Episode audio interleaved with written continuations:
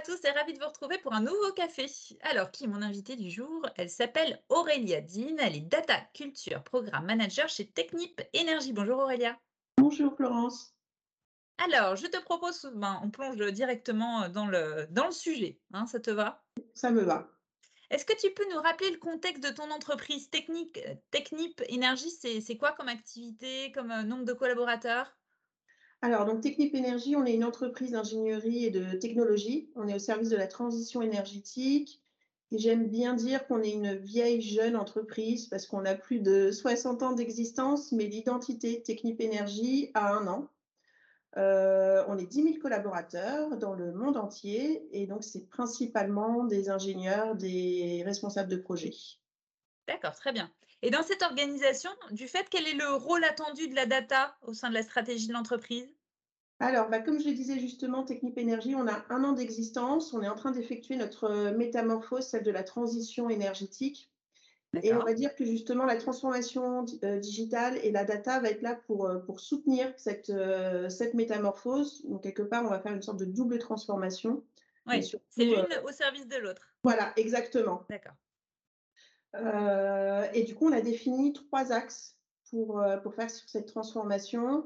C'est créer des nouveaux services digitaux. Donc, mmh euh, on a lancé une, justement une nouvelle offre qui s'appelle qui s'appelle Beyond, qui est à, l'usage de nos clients. Donc, comment les aider avec ces, ces, services digitaux? Soutenir la transition énergétique. Donc, au niveau parce qu'on a une, une, roadmap ESG assez ambitieuse. Donc, comment la data, le digital peut aider au niveau de cette roadmap? Et puis bien sûr tout ce qui est performance opérationnelle. Très bien. Et euh, au sein de tout ça, donc euh, il y, a la nécessité de, mener aussi euh, le développement de la culture data, et donc c'est ce dont tu es en charge. Aujourd'hui, vous en êtes à quelle étape de cette, de cette acculturation à la data? Alors, je dirais qu'on est, qu'on est aux prémices, mais pas tant aux prémices que ça. Alors, pourquoi je dis qu'on est aux prémices? Parce que Data Office a officiellement un an. D'accord, c'est encore assez, assez jeune. Voilà, c'est assez jeune. Mais comme on a fait un plan d'accélération de la data, il y a eu beaucoup d'actions qui ont été menées d'une manière euh, rapide. Et condensée. voilà, condensée, exactement. Euh, donc la première action très forte qui a été menée, c'était donc ce qu'on appelait le Data Skilling Programme. C'était donc un programme autour de la formation à la data science, donc de sélectionner une vingtaine de personnes pour les former sur une période de neuf mois à la data science. D'accord. Voilà, c'est un programme qui a été ouvert à tous. Euh, donc, c'est-à-dire qu'on a envoyé un email à tous les employés au niveau de la communication interne et n'importe qui a pu, euh, j'allais dire, euh, se, positionner. positionner dessus. donc, on a reçu plus de 450 résultats, ce qui était beaucoup. Non donc, tu as 450 personnes suite à cet email qui se sont dit intéressées alors qu'il y avait au final 20 places. Exactement. Génial. Quel euh, potentiel. Et en plus, vraiment une bonne qualité de tout ce qu'on a reçu, parce qu'il y avait un questionnaire à répondre et vraiment une très bonne, euh, une très bonne qualité. Donc, euh, on a dû faire une première présélection mmh pour réduire par rapport aux, 450 au niveau, au niveau des profils qui étaient, qui étaient attendus. suite avec donc, cette présélection qu'on a faite, ces présélectionnés, on les a tous eus au téléphone pour euh, voir avec eux quelle était leur motivation, creuser un petit peu plus euh, sur voir quelle était leur maturité autour de la data science. Et, c'est une, mine d'informations, ça, en plus de ah, parler avec chacun d'entre eux. Et c'est toi? C'est toi qui les as appelés?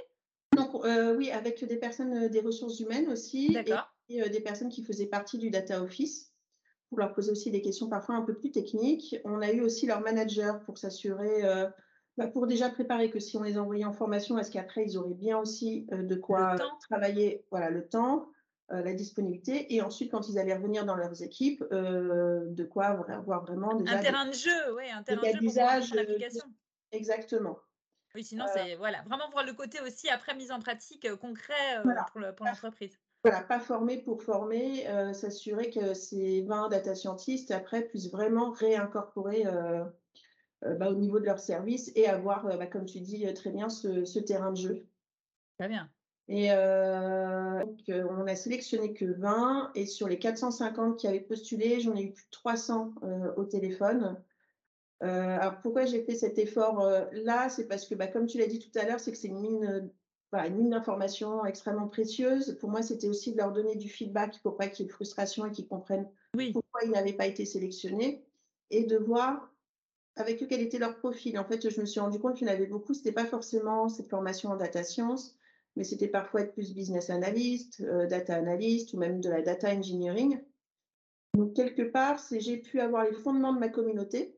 Euh, et affiner en même temps, mieux comprendre quels étaient, quels, euh, voilà, quels être leurs besoins futurs et du coup, pour moi, de savoir bah, quelles sont les autres formations que je peux, quelles vont être mes priorités dans les formations et de savoir que bah, ces personnes-là sont déjà intéressées. Je sais que c'est principalement sur la partie data analyst où j'ai eu beaucoup de personnes où c'était vraiment plus ça au niveau de leur profil.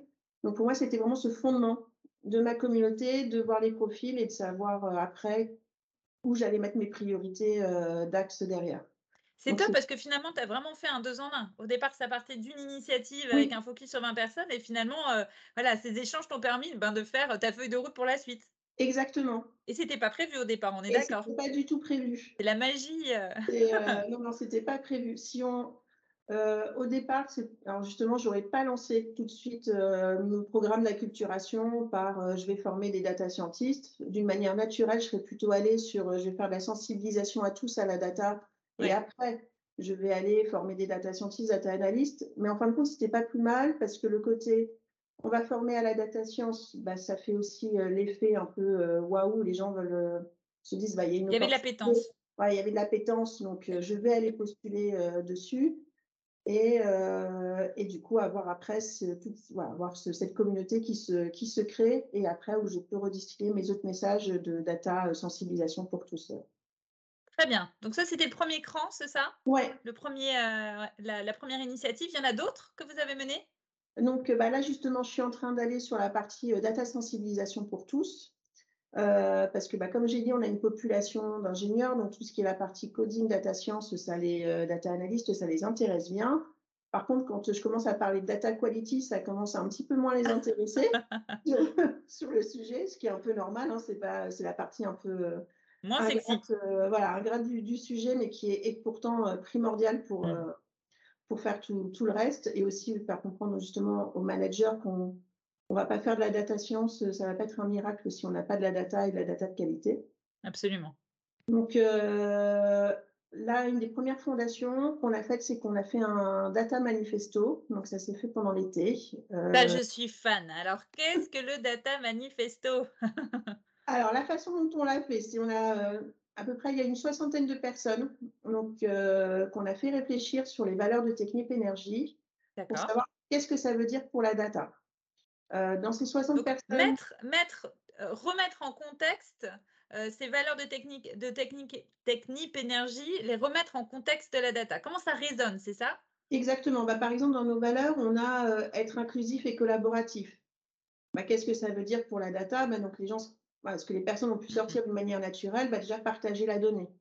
Très bien chose où on sait que c'est pas si simple, euh, c'est pas si simple que ça, qu'on a souvent des freins et des difficultés dessus. Mais là, justement, c'est vraiment venu des 60 personnes. Ah bah oui, euh, si j'applique euh, les valeurs de technique d'énergie à la data, je dois partager donc mes data.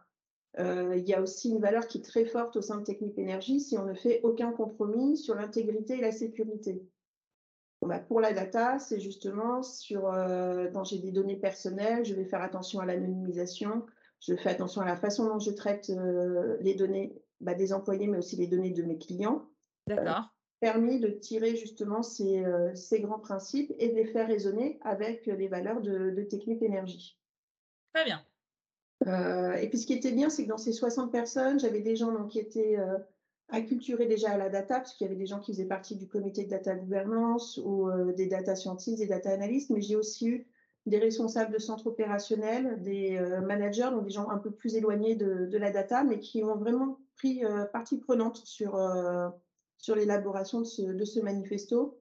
Donc ça m'a permis, ça permet après ensuite d'avoir vraiment ce d'infuser de manière plus large. Mmh. D'infuser, j'ai pas besoin d'aller convaincre ou je viens pas avec mon data manifesto comme ça. Donc et aussi une chose importante pour le manifesto pour nous, c'était de le rendre concret.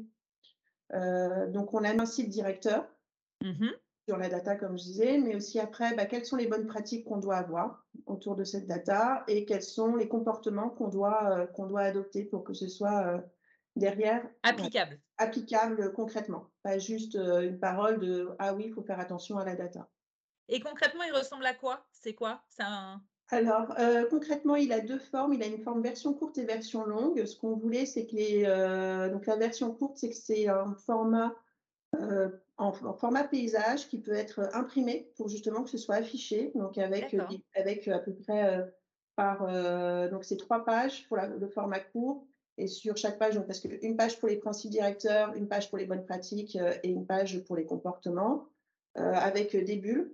Euh, avec un dessin et avec une petite phrase euh, en dessous pour expliquer chacune, euh, chacune de ces bulles et que ça très graphique, très voilà, Exactement. Quelque chose qu'on peut imprimer et que si les personnes veulent aller un petit peu plus loin, il y a la version longue avec donc là où du coup ça fait six pages. Donc on a rajouté une page pour vraiment expliquer chacune, chacun des éléments qu'on a mis d'une manière, d'une manière graphique. Et on, on, a la chance fabuleuse en plus que tu nous le partages. Oui, exactement. merci, merci, merci, merci, merci.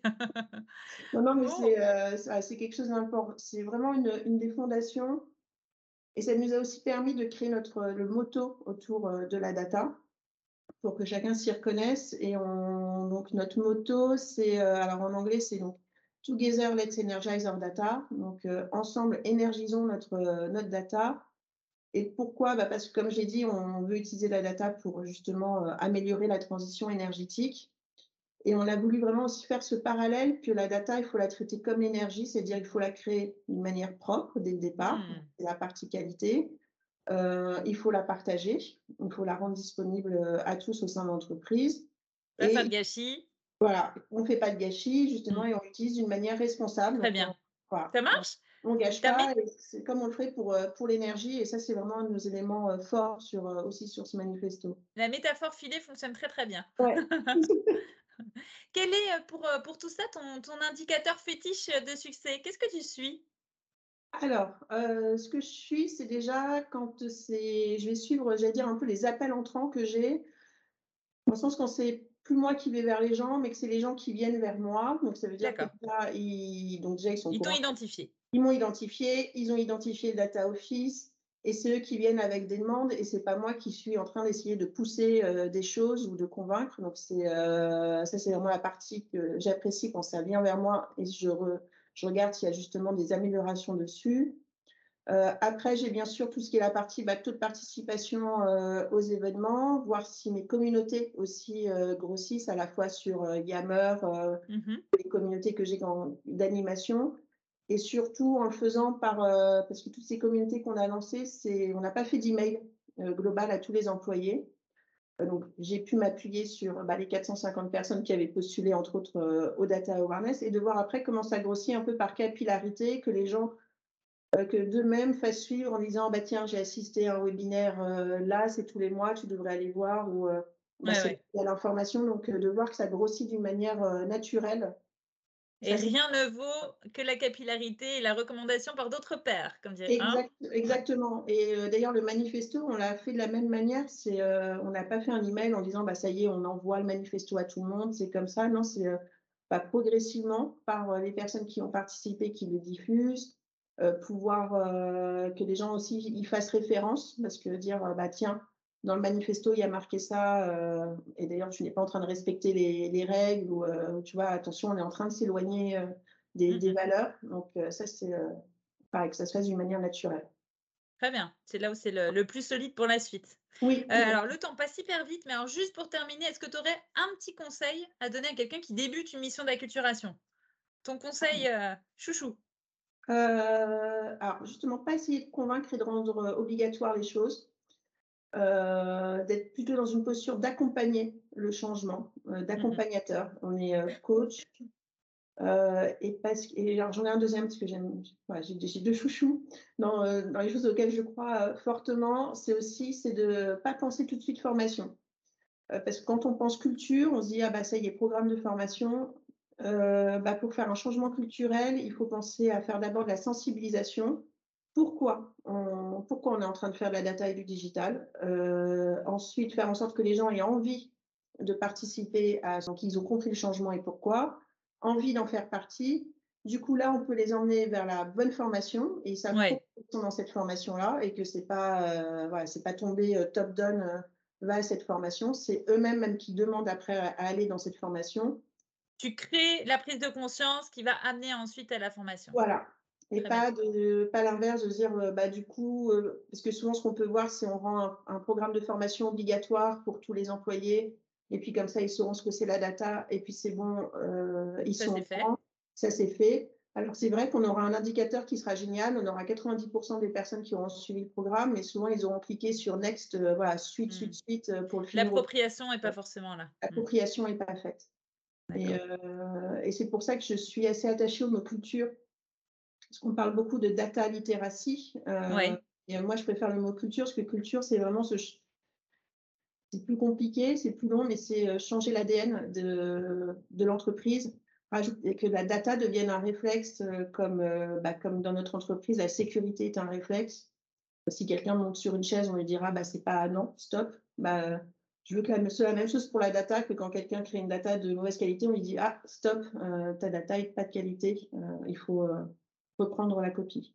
Eh ben, merci infiniment, Aurélia, pour tous ces, conseils pour réussir à, rajouter dans l'ADN des entreprises la, voilà, le, petit chromosome data en plus. C'était extrêmement précieux. Et merci beaucoup aussi de nous faire découvrir ton data manifesto. Je pense que ça peut être une vraie source d'inspiration dans, euh, et puis merci surtout de nous avoir euh, raconté comment tu l'as comment tu l'as créé parce que le processus évidemment pour nous est aussi important que le, que le résultat final. Merci de ta contribution à la communauté et puis est-ce qu'on se retrouve dans 15 jours pour une nouvelle rencontre? Tu seras là? Bah oui, je serai là. Mmh. On compte sur toi. À bientôt Aurélia. À bientôt. Merci Florence.